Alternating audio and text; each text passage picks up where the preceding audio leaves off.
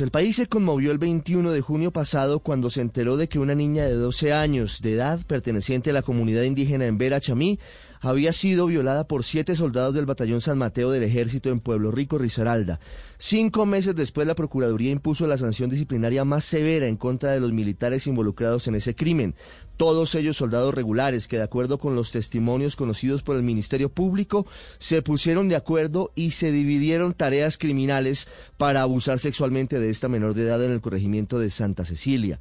Los investigadores concluyeron que la intención de los soldados de violar a la niña fue premeditada y para eso la retuvieron en el perímetro que habían establecido en torno al colegio Pío XII, en donde fue víctima de acceso carnal violento cometido por siete militares y luego fue retenida ilegalmente, secuestrada, para evitar que identificara a sus agresores y los delatara. El fallo del Ministerio Público concluye que con el hecho de haber retenido y ocultado contra su voluntad a la niña de 12 años perteneciente a esa comunidad indígena en un cambuche, luego de que seis militares uniformados y armados con ayuda de otro más, la noche del 21 de junio de 2020 la violentaran carnalmente, no solamente mancilló el honor del ejército, sino de todo el país. Agrega que en el caso de Risaralda los soldados violentaron a una menor de edad de manera miserable, uno tras otro, con la ayuda de un compañero como si no se tratara de un ser humano. Concluyen que por obvias razones los soldados involucrados no informaron lo sucedido a sus superiores ni a la familia de la niña, quienes toda la noche y parte del día siguiente la buscaron sin ningún resultado,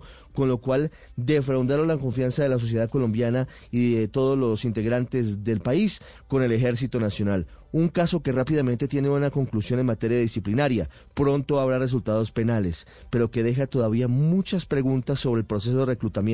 de los soldados, de los policías en el país. La inmensa mayoría son honorables, pero algo está fallando en ese proceso de selección.